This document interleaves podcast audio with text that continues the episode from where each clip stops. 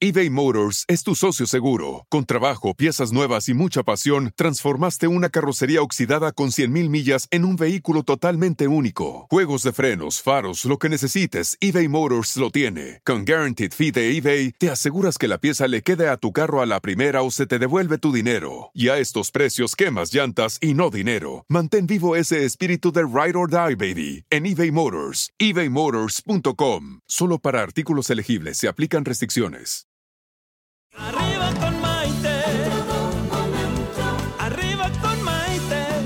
Que te ayuda a vivir feliz y a plenitud.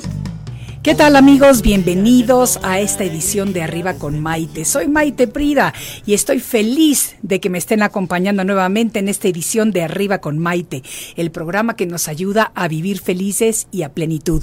Y sobre todo un programa en el que de verdad que nos esforzamos mucho por tener ejemplos de superación, ejemplos de vida, ejemplos de transformaciones, de adversidades a oportunidades de crecimiento, en donde realmente cuando terminamos el programa y nos vamos a casita, digamos, wow, qué buena historia escuché hoy o qué ejemplo de vida es el que tengo el día de hoy. Y fíjense que precisamente por eso hoy voy a estar hablando acerca de lo que es el valor de vivir, porque en la vida todos, invariablemente todos, tenemos que enfrentar retos.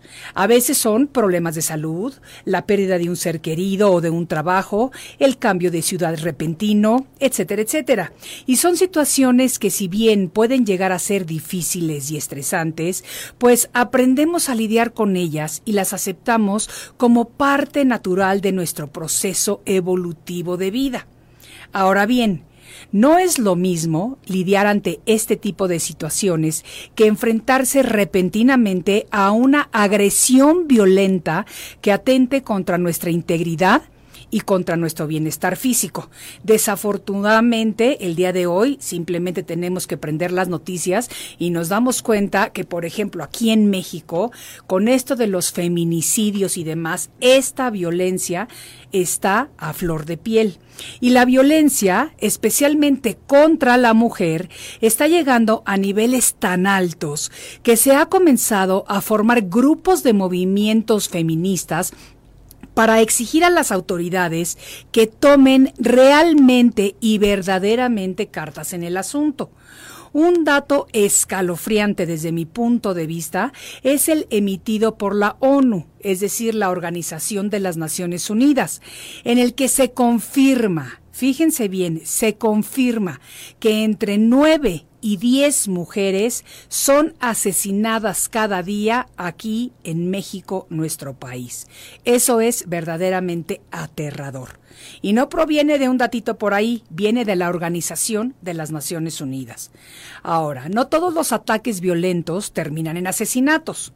Fíjense que la violencia que ejercen las parejas de las mujeres, ya sean esposos, ex esposos, novios o exnovios muestra cifras alarmantes, ya que se califica como severa o muy severa porque presenta en casi, fíjense, el 70% de los casos de violencia contra la mujer.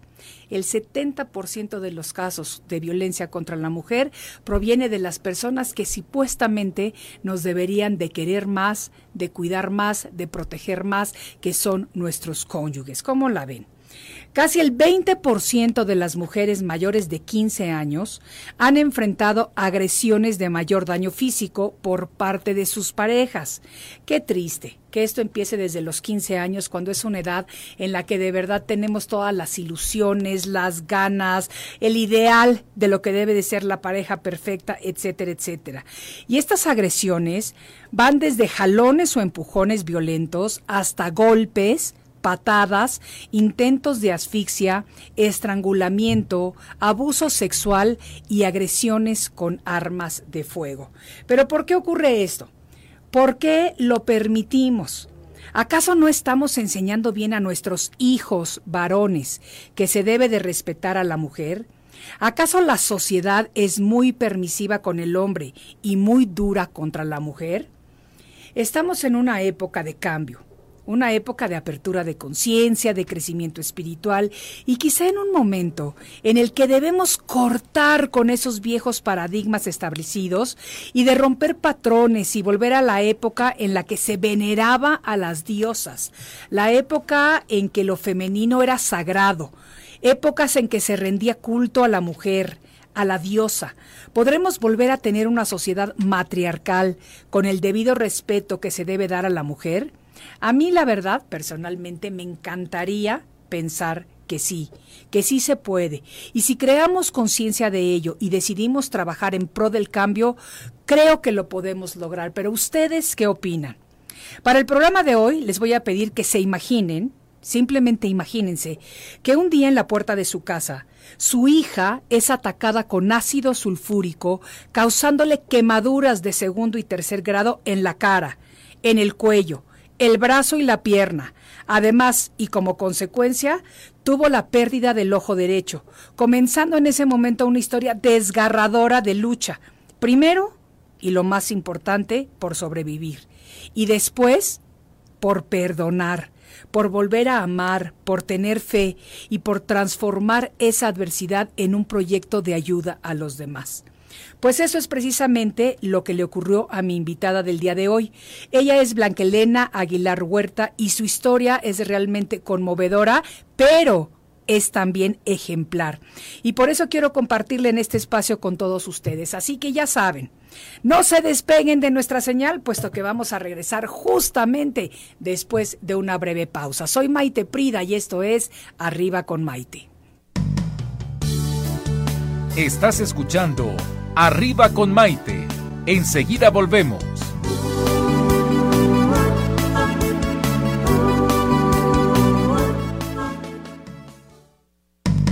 Hoy ya es un día lleno de alegría. Desde México te invito a vibrar. Con estos consejos, amigos e ilusiones que en tu radio y web podrás encontrar. Es el momento de estar contigo, de conocernos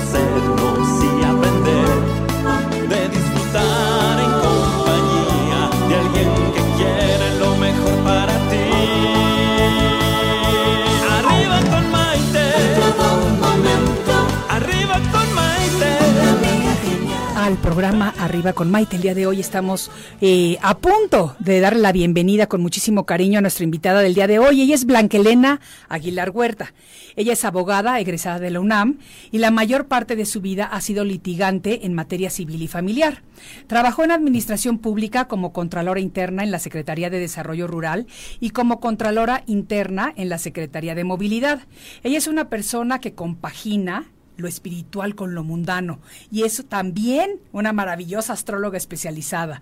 Blanca Elena es una madre soltera de una hija de 24 años, que el 12 de noviembre del 2018 fue atacada en la puerta de su casa con ácido sulfúrico, causándole la pérdida del ojo derecho, quemándole la piel en segundo y tercer grado en la cara, el cuello, el brazo y la pierna derecha, y haciendo de este violento incidente una historia de lucha, de fe, de amor y de soluciones de ayuda para los demás. Vamos a darle de verdad un súper aplauso de bienvenida a Blanquelena Aguilar Huerta. Ayúdenme, mi gente. Así me gusta, así me gusta. Mira, la verdad es que estamos muy emocionados, Blanquita, de que estés con nosotros hoy día compartiendo una historia tan personal y tan dura. Porque yo me imagino que como, como mamá, esto que les ocurrió a ustedes puede ser de las peores pesadillas que alguien puede vivir.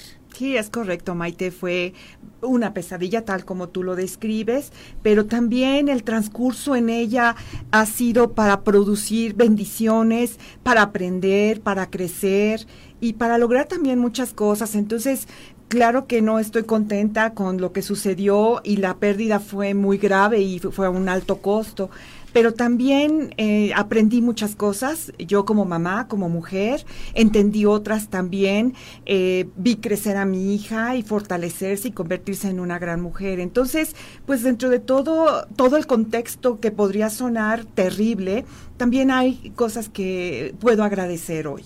Absolutamente. ¿Y sabes por qué son esas cosas? Son precisamente porque tú, porque ustedes juntas han sabido transformar esa adversidad en una oportunidad y la han transformado en una oportunidad de crecimiento personal, tanto para ustedes dos como seres humanos, como mejores seres humanos, como para todas las personas a las que por medio del ejemplo y de la voz hoy por hoy pueden ayudar.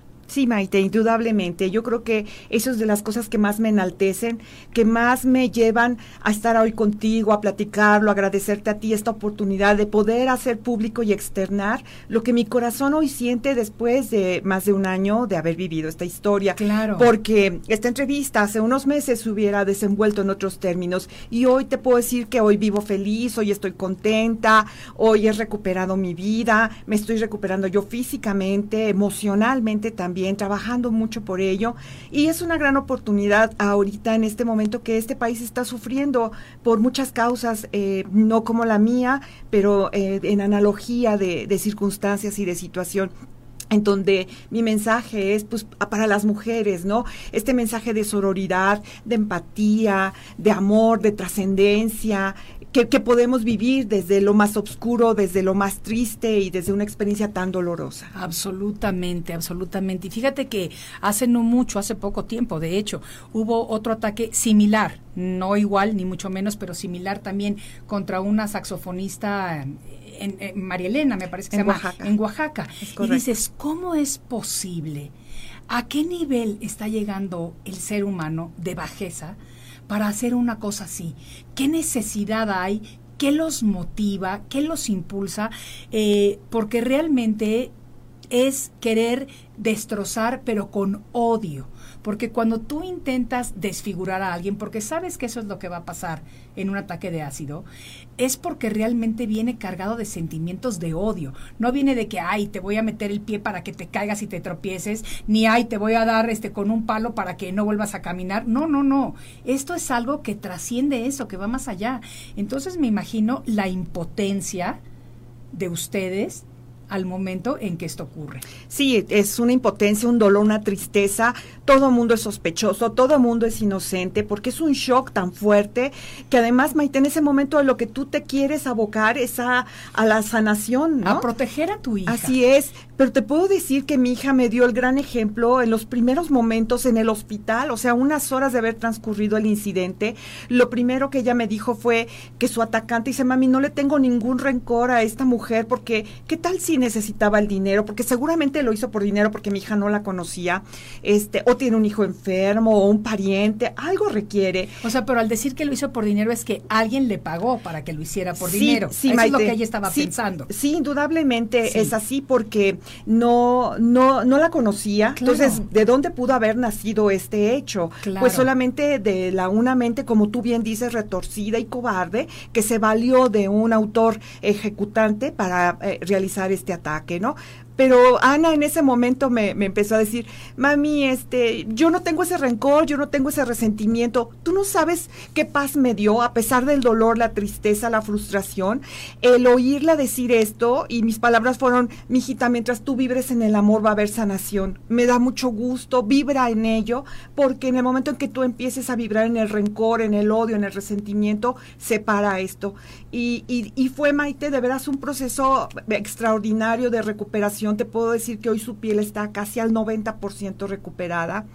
El ojo, pues estamos luchando por no, no va a haber restitución de un ojo, pero bueno, estamos buscando una prótesis y a lo mejor no se puede, pero estamos buscando opciones con tal de que pues eh, su cara externa, su cara al exterior eh, sea lo más acorde eh, a la normalidad.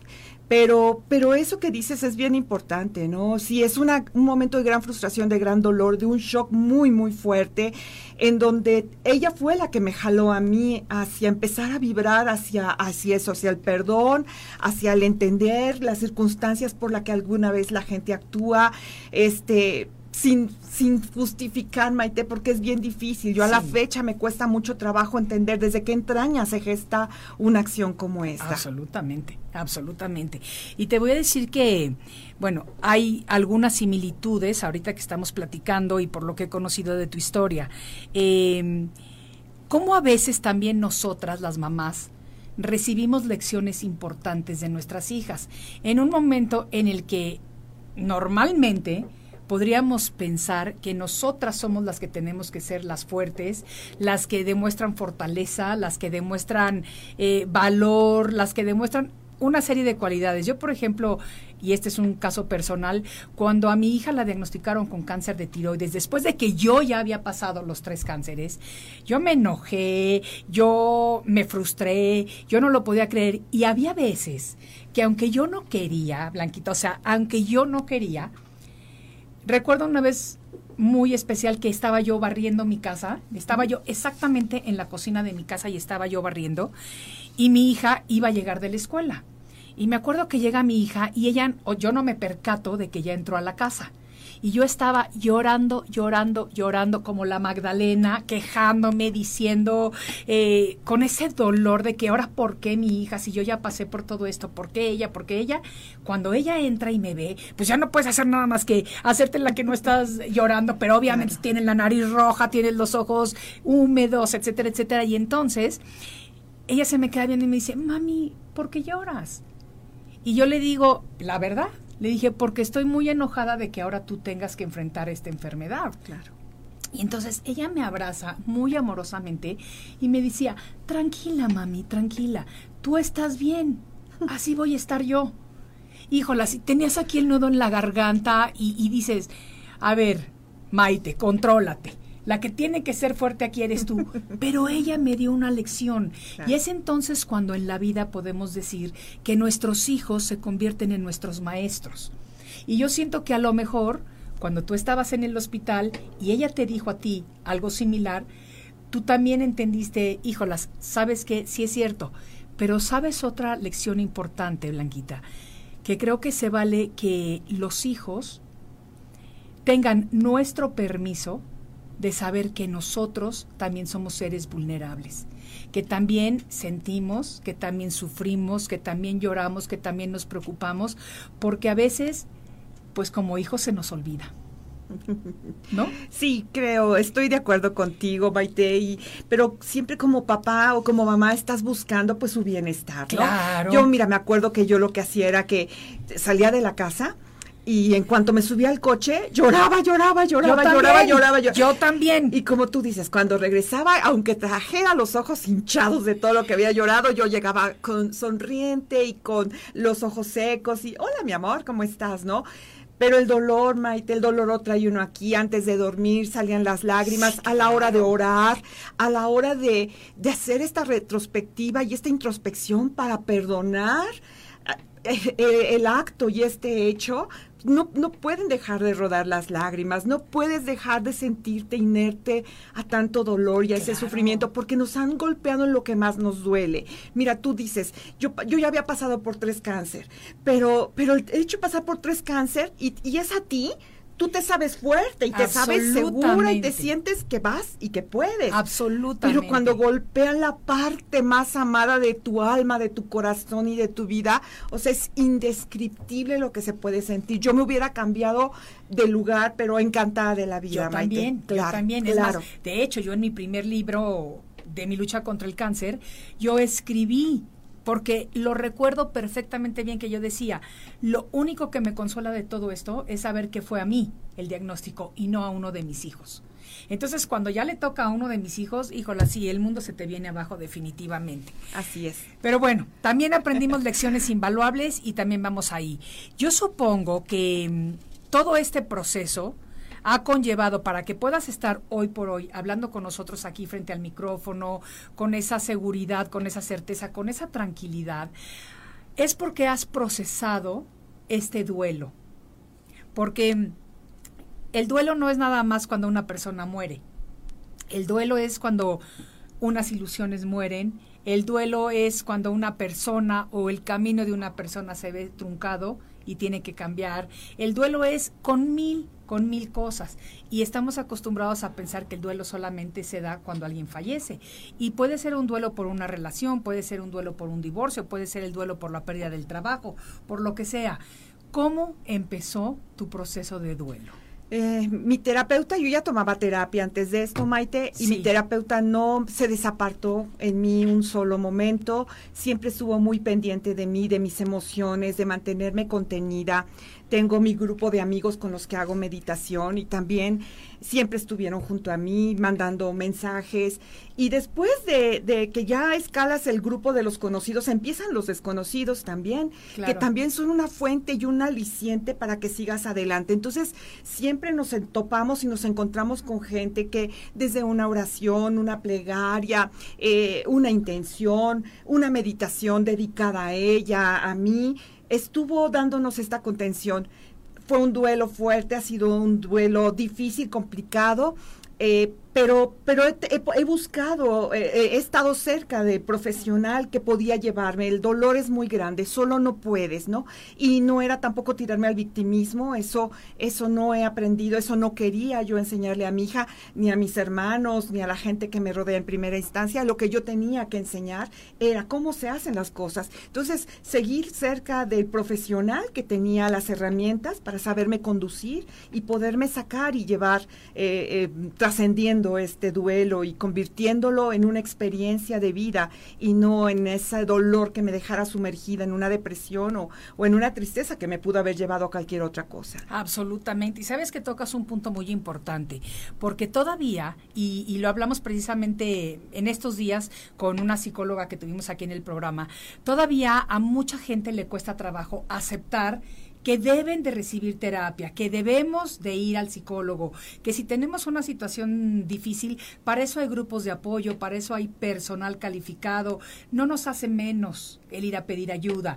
Y todavía como que cuesta trabajo, yo muchas veces les digo, vayan al psicólogo, no estoy loco. Y ya lo hemos hablado mil veces, no tienes que estar loco para ir al, al psicólogo, para nada. Tienes que necesitar un poquito de guía, de apoyo, de todo lo que tú nos estás mencionando en este momento, para que entonces lo sepamos procesar de una manera correcta.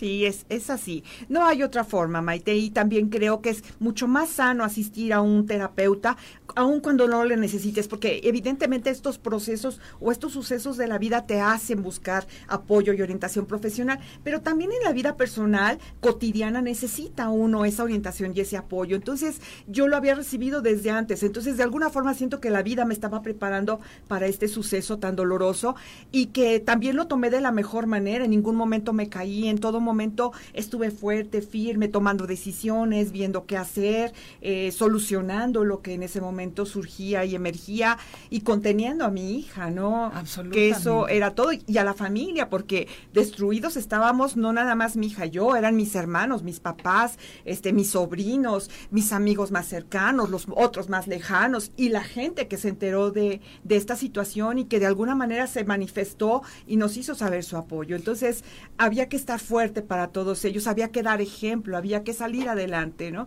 Pero creo que toda persona requiere siempre de un apoyo, requiere de una orientación, que siempre el, el, ayuda, el apoyo de un terapeuta te va a hacer una mejor persona, te va a dar un mejor vivir, porque hay cosas que no reconocemos de nosotros mismos hasta que el terapeuta nos hace verlo, ¿no? Es, es difícil y complicado de pronto reconocer que yo ni soy tan buenita, ni soy tan linda, ni tan encantadora, que tengo mis demonios también. Absolutamente, absolutamente. Y eso es parte de la magia y de la maravilla de lo que podemos ir aprendiendo todos y cada uno de nuestros días. Y me parece que, que cuando tenemos ejemplos de situaciones reales, como las que les tocó vivir a Ana y a ti, es cuando, y oímos por ahí, bueno, pero yo sí acudí a terapia, bueno, entonces a lo mejor se nos prende una lucecita aquí. Está bien pedir ayuda, se vale pedir ayuda, es bueno hacerlo, porque mira cómo ha sido esta transformación.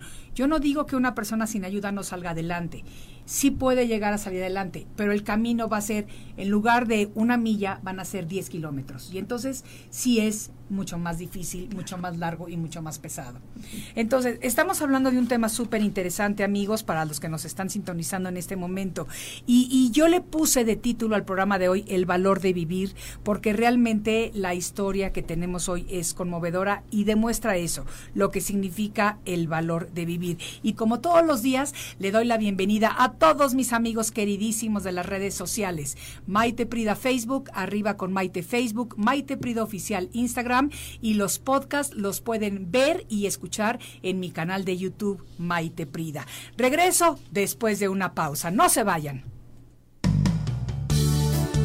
Estás escuchando Arriba con Maite. Enseguida volvemos.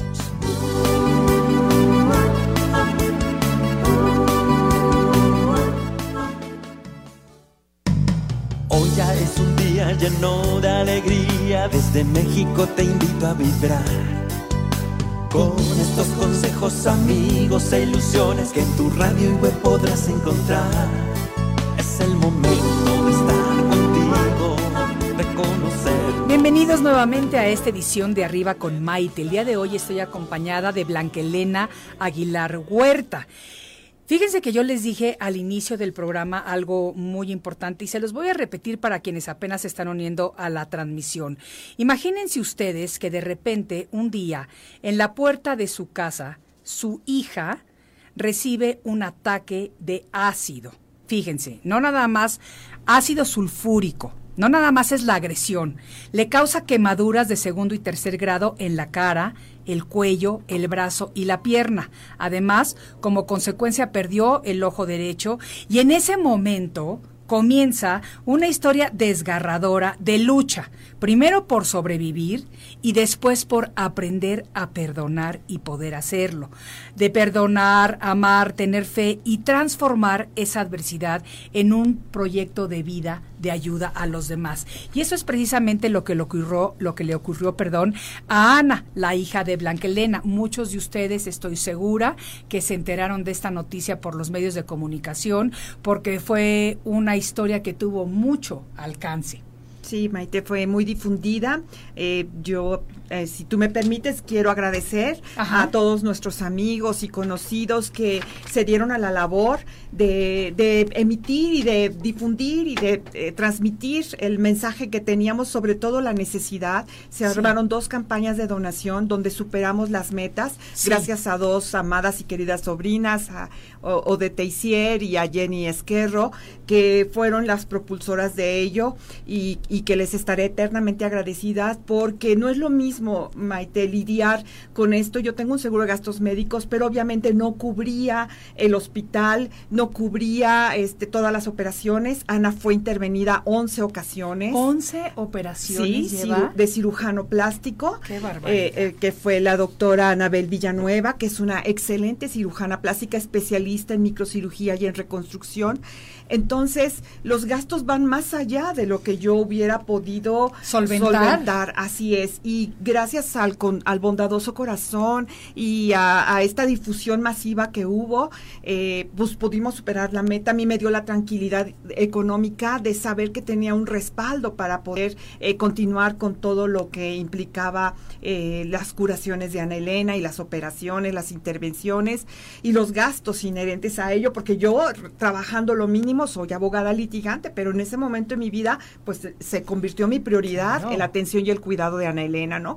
Entonces, yo quiero que tú me permitas agradecerle a tu público y a toda la gente que nos está escuchando y que nos esté viendo la forma, la manera en que externaron su apoyo a través de Facebook, a través de mensajes personales. Bueno, quiero decirte que un día fuimos a comer unos tacos, mi hija y yo, y estábamos en la taquería, ella con sus parches y todo esto, y se acerca un joven y le dice, oye, ¿tú eres Ana Elena? Y le dice mi hija, sí, ay, no sé, es qué vuelco me dio el corazón, porque además estábamos todavía Pues en el shock asustas, no sabes si te van a Sí, abrazar o si sí, va a ser otro ataque, o sea, si te quedas ciscadona, Por la verdad. supuesto que sí. Sí. Pero lo que él quería era, ay, no sabes cómo me cambió la vida después de escuchar tu historia. Este, me dejas tomarme una foto contigo, para mí sería mucho. Y, y mi, herma- mi hija, sí, claro, y le tomó la foto y se fue muy feliz. Pero, ¿sabes, Maite? Ese cariño de la gente, esa ola de amor que también se formó, fue mágica y fue increíble percibir a toda la gente, amigos que teníamos mucho de no ver, compañeros de mi hija de la primaria, de la secundaria, se organizaron en sus escuelas. Bueno, el CUM le hizo un homenaje inolvidable para mí, porque todo mundo eh, se activó, había chicas que hacían pulseritas y las vendían, otros, los muchachos de arquitectura y esto tenían sus cuadros y los vendieron, los de teatro daban una función de teatro y todo fue a beneficio de Ana Elena. Entonces se volcó la gente, ¿no? Te digo, en oraciones, en meditaciones, en apoyo económico, nunca me importó la cantidad. Yo aprendí a abrir mi corazón también para recibir Maite, porque eso a veces se nos olvida, que, que, también el dar y el recibir crea armonía y que este es un flujo natural en el que tienes que situarte para que las cosas fluyan, porque si siempre estás recibiendo, rompes con ello, ¿no? O y si, siempre, estás, dando. Es correcto. Y, y, era difícil, Maite, porque de pronto pues venía alguien y me decía, oye, mira, te traigo 100 pesos y, y yo decía, es que creo que le hace más falta, a lo mejor le hacen más falta a ellos que a mí 100 pesos, ¿no? Hasta que tuve que romper con eso también y decir, no es esto, es la energía que se está generando, no son, no son 100 pesos, no es la cantidad, es la energía que está generando. Y abrir mi corazón y abrir mis manos para recibirlo, Maite, que eso es algo que yo nunca había hecho en la vida y nunca habíamos practicado, ¿no? Y que hoy también ya aprendí a dar eh, eh, desde otro punto de vista. Y cuando oigo estas causas que me conmueven y que conllevan y que sé lo que se requiere el apoyo económico, claro. que si no es el principal, es muy importante, hoy contribuyo con todo mi corazón y con todo gusto en lo que mi momento está en esas posibilidades, Absolutamente. ¿no? Pero, pero es eso, vas aprendiendo y vas aprendiendo y vas aprendiendo para dar y vas aprendiendo para hacer. Entonces también eso fue bien importante y bien bonito. Ana igual, Ana eh, a través de su tentista conoce a la diputada Alessandra Rojo de la Vega, y con ella se alía eh, para empezar eh, una campaña para, para buscar la manera de que se tipifique esto, porque esto no era un delito. Eh, tú llegabas con ese tipo de lesiones y el Ministerio Público te clasificaba como una lesión. ¿Cómo? Sí. ¿Cómo puede ser? Así nada más. Y en base al tiempo que durara tu tratamiento y tu restablecimiento. Y esa era la punibilidad que tenía este delito. Y, y se empiezan ellas a aliar. Ana empieza, cuando empieza a difundir la noticia de su caso, otras chicas como este tipo de casos se acercan a ella y a la diputada y entonces empiezan a aliar también estas mujeres que han sido víctimas, que conocen el dolor, que conocen el sufrimiento, que conocen lo que está sucediendo, ¿no? Sí. Y, y empiezan a crear un boom y junto con Alessandra, ella dirigiendo esto, la lleva al Congreso, la lleva ante los diputados, los lleva ante los senadores y empieza a darle también un realce público a sus historias, pero sobre todo bien de la sociedad, de castigar de manera ya eh, catalogada este tipo de delitos. Absolutamente, y vamos a lo mismo, eh, aprendieron o están en el camino y siguen en el camino y creo que va a ser como una misión de vida porque a veces este tipo de situaciones nos alinean con una misión importantísima de vida que de otra manera no hubiéramos tomado. Entonces, increíble, se convierte de repente ella en el ejemplo y vienen otras personas que a lo mejor no tenían una voz tan fuerte, que querían decir exactamente lo mismo, que querían gritar lo mismo, que tenían la misma necesidad, que pasaron por el mismo proceso, pero que a lo mejor no tuvieron la fortuna de haber conocido una persona que los pudiera llevar a hacer un cambio precisamente en la determinación de esto, que definitivamente, lo veas por donde lo veas, esto es un delito y tiene que castigarse así. Absolutamente. Hemos contado, digo, con apoyo de mucha gente, medios de difusión, en televisión, eh, notas periodísticas, de ahí se vino un boom de periodistas a la casa. Me imagino. A los que todo mundo abrimos la puerta y, Ana en ese momento decidió ella externarlo. Por supuesto, está, eh, ella en ese momento decide hacerlo y yo lo respeto porque yo iba atrás de ella. Finalmente ella era, la protagonista de esta historia y, y yo respeté siempre lo que ella decidió. Ella fue quien decidió abrirlo públicamente y, y pues apoyándola en todo, absolutamente en todo. Y, como eso, eh, eh, eh, un día nos citó, la citó la procuradora, habló con ella, se comprometió a que va a encontrar al responsable material, material y a los intelectuales. La Procuraduría sigue haciendo investigaciones hasta este momento. Entonces, esperamos que en cualquier momento pues tengamos este ya resultados de estas, estas investigaciones. La Comisión de Derechos Humanos, a través de Hilda Telles, también se portaron increíblemente bien con nosotros cariñosísimo saludo a nuestra querida maestra Hilda Telles y por ahí vi que Delia González, su esposa, ya está conectada también, así que también le mandamos un beso muy fuerte. Sí, así es. Que gracias a Delia nos conocimos. Es correcto. Exacto. Así que un doble beso porque tenemos el privilegio de tener esta historia aquí hoy en día. Pero fíjate que hace ratito mencionaste una cosa muy importante y antes de que pasemos de hoja me gustaría retomarlo un segundo. Y que dices, yo no sabía recibir, yo no sabía pedir. Los seres humanos crecemos sabiendo dar, porque cuando uno da, está en situación de poder y de control. Yo te doy lo que me sobra generalmente. Yo te doy lo que yo puedo y entonces yo me siento superior. Ese es el ego. Ese es el ego que nos está controlando. Cuando nosotros pedimos y pedimos con sinceridad, nos volvemos vulnerables y hay esta fragilidad que otro ser humano puede reconocer en nosotros. Y entonces ya no nada más nos dan lo que les sobra, nos dan a veces lo que no tienen. Cuando tú mencionabas a esta señora que te dio 100 pesos un día en la calle, a lo mejor esta señora tuvo que vender tortillas doble, doble, doble ración o doble jornada, pero te lo dio con el mismo gusto con el que una persona te pudo haber dado 10 pesos o mil pesos. Entonces ahí comienza un intercambio de energías maravilloso que tú lo viviste y tú lo sentiste y tú lo has experimentado. Sí, Maite, fue, fue increíble, fue increíble sentir el amor de la gente, eh, acobijándote, teniéndote. Eh, fue, fue maravilloso. En realidad, creo que eso es de las experiencias más lindas dentro del contexto de todo lo horroroso que fue esto, que, he recibido en mi vida. El amor de tanta gente que no conozco y que a, distancia y a lo lejos, porque la campaña fue mundial, este, dio vuelta al mundo. Yo no sé de qué manera ni cómo pero la vida y el universo se vale de caminos que a veces no tenemos pensado eh, por dónde se va a mover. Y, y, hubo quien se condolió de la causa y quien lo motivó a eso y a, este despertar que, que, es bien importante, Maite, que, que es bien importante que la gente tengamos esta empatía, esta capacidad de darnos, esta capacidad de entender. Yo hoy cuando oigo las noticias tan dramáticas por las que estaba pasando este país. Digo, niño, niña, mujer, hombre, lo que sea, me duele. Hoy, hoy mi sensibilidad al dolor es muy diferente. Absolutamente, porque tocan esa, como si fuera con una varita mágica, perdón, mágica. Te vuelven a tocar el alma y recuerdas una vez más que somos seres espirituales viviendo una experiencia humana. Y esa manera nos hace mucho más sensibles, eh, más empáticos, eh, sentimos más lo que otras personas están sintiendo. Y yo te lo digo, yo estoy en ese mismo equipo que ustedes y, lo tengo clarísimo. Además de que también tengo muy claro de que... Eh, gracias obviamente a la tecnología, a las redes sociales, a todo esto, una historia fuerte, buena, es decir, buena en el sentido de que puede sacar algo bueno para los seres humanos, es maravilloso que se propague con esa rapidez, porque entonces, como les pasó a ustedes también, personas de otras partes del mundo se unen y no nada más se unen emocionalmente.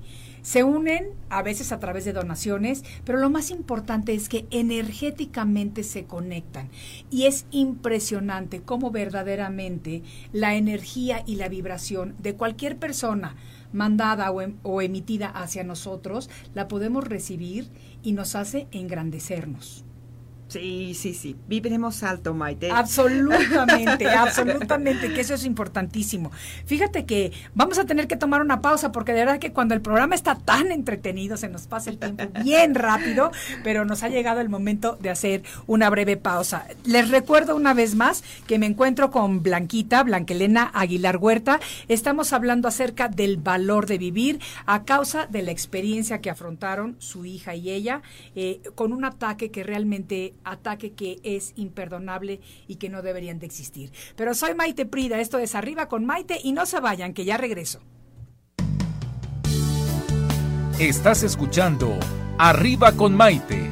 Enseguida volvemos.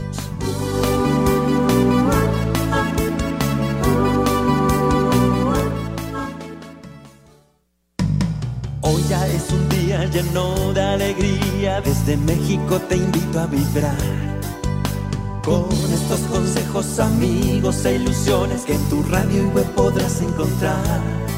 Es el momento de estar contigo, de conocernos y aprender, de disfrutar en compañía de alguien que quiere lo mejor para ti. Continuamos el día de hoy hablando de un tema que si bien es fuerte y doloroso, también me parece que ha sacado lo mejor de los seres humanos, lo mejor de las víctimas, porque digo las víctimas porque tú también como mamá sufriste y has sufrido y demás, y lo mejor de muchas personas que muchas veces ni siquiera conocían ustedes y que a raíz de esto se acercaron, apoyaron, muchas de ellas se quedaron y muchas otras su paso fue transitorio, pero en el momento fue fundamental.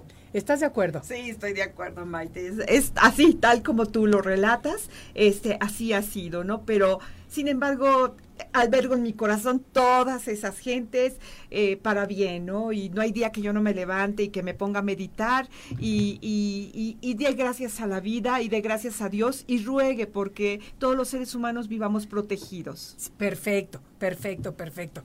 Mira, voy a leer un par de comentarios de personas que nos están escribiendo y el primero es de Alejandra Urquieta. Dice, Ana Elena es la mujer más valiente y animosa que conozco. Tengo el privilegio de llamarla mi amiga.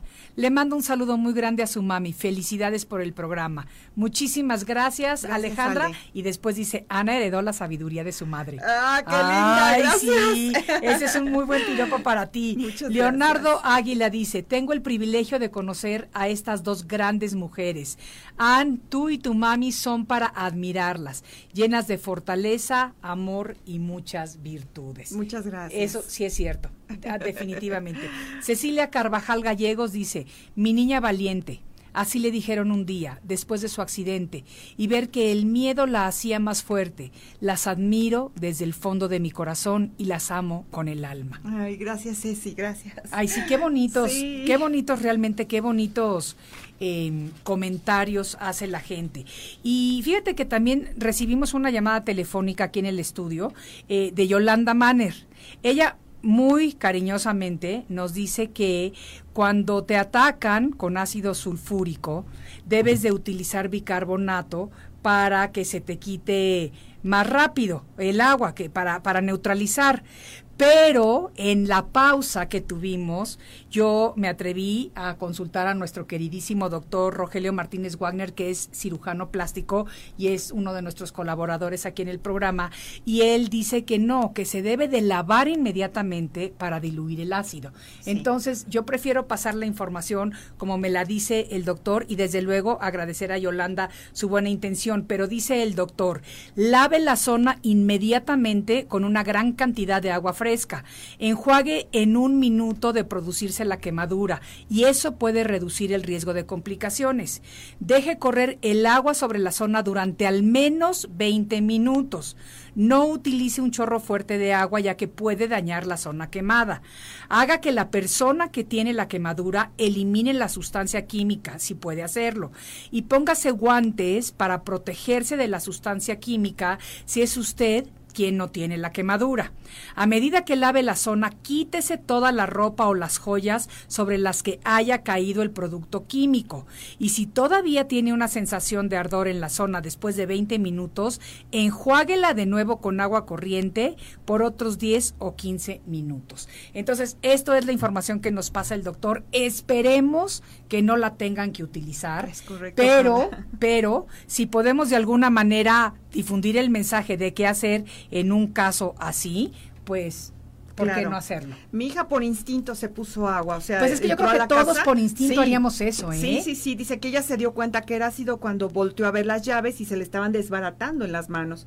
Eh, mi mamá, por ejemplo, Las que llaves de la casa. Las llaves de la casa, claro. ¿Cómo crees? Sí, claro. Y cuando entra mi mamá por ayudarla, le empieza también a poner agua, agua, agua. Mi mamá se quema las manos con el ácido, este cae en el piso, mi papá también corre al baño a ver qué estaba pasando.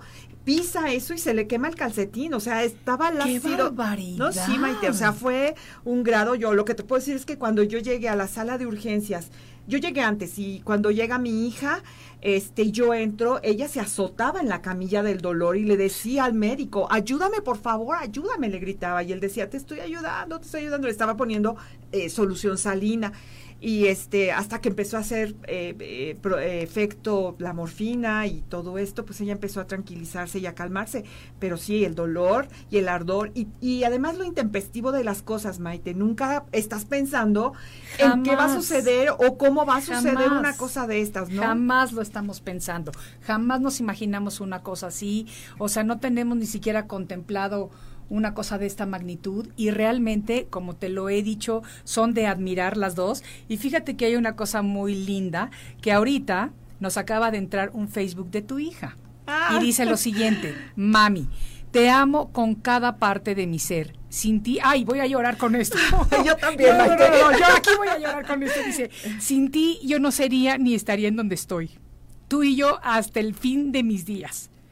Ay, bueno, bueno, ya estoy llorando, tengo que sacarme abanico porque esto está muy emotivo, pero es muy bonito. Dice, gracias Maite por el espacio y a todos mis amigos y familia por sus palabras, la recibo de corazón. Mucha luz, Ana querida, de verdad, mucha luz. Gracias por permitirnos compartir tu historia porque realmente puede servir de ejemplo a muchas, muchas otras personas. Yo soy hipersensible, yo lloro de muchas cosas cuando me tocan el corazón. Yo verdad. también, y qué Sí. lindo que podamos expresarlo, Maite. Sí, la verdad y que no nos estemos aguantando. O sea, ¿cómo no voy a llorar? ¿Cómo no te vas a sensibilizar? Claro, cuando- porque me imagino que es mi hija la que está escribiendo, Es entonces correcto, te sientes es, de esa manera y te identificas. Sí, pero de veras que es una historia ejemplar. Desafortunadamente son historias que ocurren todos los días. Fíjense que, como se los mencioné al principio, el 70% de los casos de violencia contra la mujer es producida a manos de los esposos o exesposos, de los novios o exnovios, y estas son cifras alarmantes, verdaderamente alarmantes en este país de México. Entonces, tenemos que crear conciencia, tenemos que unirnos en este esfuerzo, tenemos que transformar y tenemos que romper patrones con los que crecimos, en los que a lo mejor inconscientemente y porque así lo vimos de generaciones anteriores, enaltecemos al hombre, lo hacemos sentir macho, creemos que por decirle lo fuerte y lo esto que es, puede abusar de la mujer. Yo creo que estamos en un momento, y sé que estamos en un momento de despertar de conciencia, de apertura espiritual, en un momento en el que lo matriarcal está regresando. Hemos abierto un portal que va a durar aproximadamente 990 años todavía, en donde va a resurgir todo lo que tiene que ver con la mujer y es parte de nuestro deber despertar los aspectos femeninos divinos en hombres y mujeres. Y al decir esto me refiero a los aspectos femeninos que son el amor, la compasión, la generosidad, eh, eh, la compañía, el cariño, la ternura, todos aspectos femeninos que cuando nosotros les permitimos a nuestros hijos, desde que son chiquitos, expresarlos y no callarlos con un los hombres no lloran, los hombres no deben de, ten- tiene que ser machito, sino que les decimos, llora mi amor y te apoyo, llora mi vida, te acompaño, vamos a ser hombres de bien, hombres que sean más empáticos con las mujeres y hombres que no tengan que utilizar ni la cobardía, ni el ácido, ni los golpes para poder estar cerca o para poder controlar a una mujer. Ay, que así sea, Maite. Así es y así será verdaderamente. Blanquita, de veras que te agradezco con todo mi corazón el que hayas compartido la historia de ustedes. Ana, te mando un saludo muy grande hasta donde estás, te mando mucha luz y quiero que regreses a este programa para que me digas, ya encontramos al culpable. Te lo ya prometo, está Maite. Tras las rejas ya comenzó este proceso. Yo confío en mi país, yo confío en la justicia, yo creo en que todo va a resolverse y que, y que un criminal no va a andar en la calle, que va a estar tras las rejas, que es el lugar donde le corresponde y que se va a dictar justicia. Y te prometo, aquí seré la primera en venir a darte esta gustosa noticia. Me va a encantar, Blanquita. Muchísimas gracias nuevamente Gracias y a, todos ustedes, mis amigos, como todos los días, les doy las gracias por haberme dado lo más valioso que tenemos los seres humanos y que es nuestro tiempo. Soy Maite Prida y con mucho gusto me despido de ustedes desde la Ciudad de México y los veo en la siguiente edición de Arriba con Maite. Que tengan un lindo día. Arriba con Maite.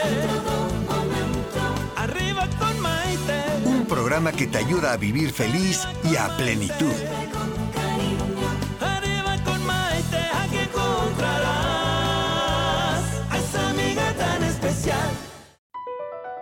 BP added more than $70 billion to the U.S. economy in 2022. Investments like acquiring America's largest biogas producer, Archaea Energy, and starting up new infrastructure in the Gulf of Mexico. It's and, not or. See what doing both means for energy nationwide at bp.com slash investing in America.